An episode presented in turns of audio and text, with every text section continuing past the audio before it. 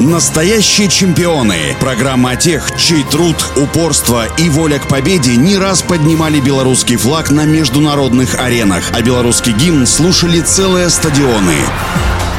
Всем доброго дня, у микрофона Василий Данилов. Александр Медведь родился в 1937 году в Белой Церкви, Украина. В детстве у мальчика не было конкретных спортивных предпочтений. Свой досуг он проводил и на баскетбольной площадке, и на футбольном поле. Также Саша охотно плавал, прыгал, бегал и боролся с друзьями. Сразу после школы Александр Медведь пошел работать на завод слесарем-монтажником. Спустя два года молодого человека забрали в армию. Здесь Александр и познакомился с борьбой. Едва овладев рядом приемов и освоив тактику, он победил победил на первенстве Белорусского военного округа. После демобилизации Медведь решил остаться жить в Минске. В марте 1961 года в Советском Союзе прошло первенство по борьбе. После окончания пятого тура Александр стал лидером, а седьмой выявил сильнейших спортсменов. Медведь получил золото. Многих атлетов пугала Олимпиада 1968 года, ведь местом ее проведения был избран высокогорный Мехико. Недостаток кислорода и разреженный воздух сказывались на некоторых некоторых атлетах. К сожалению, Александр Медведь был в их числе, но только тесный круг посвященных знал о его недомогании. В итоге, по настоянию Медведя, было принято решение участвовать в соревновании. Борец избрал следующую тактику. Он демонстрировал своим видом уверенность в победе и радужный настрой, а сами поединки старался заканчивать досрочно. Все шло хорошо до встречи со старым противником Дитрихом, которому Александр уступил в Японии. Немец пошел на пролом, и случилось непредвиденное. Раздался страшный сильный хруст. Схватка прекратилась, и оба атлета стали себя осматривать. Оказалось, что большой палец на правой руке Александра неестественно выгнут. За рингом начали суетиться врачи, готовя перевязочные материалы, но их помощь не понадобилась. Медведь вправил вывих самостоятельно. В зале послышался легкий щелчок. «Давай свисток!» Именно этот знак показал арбитру Александр Медведь. Борьба возобновилась, но Дитриха как будто подменили.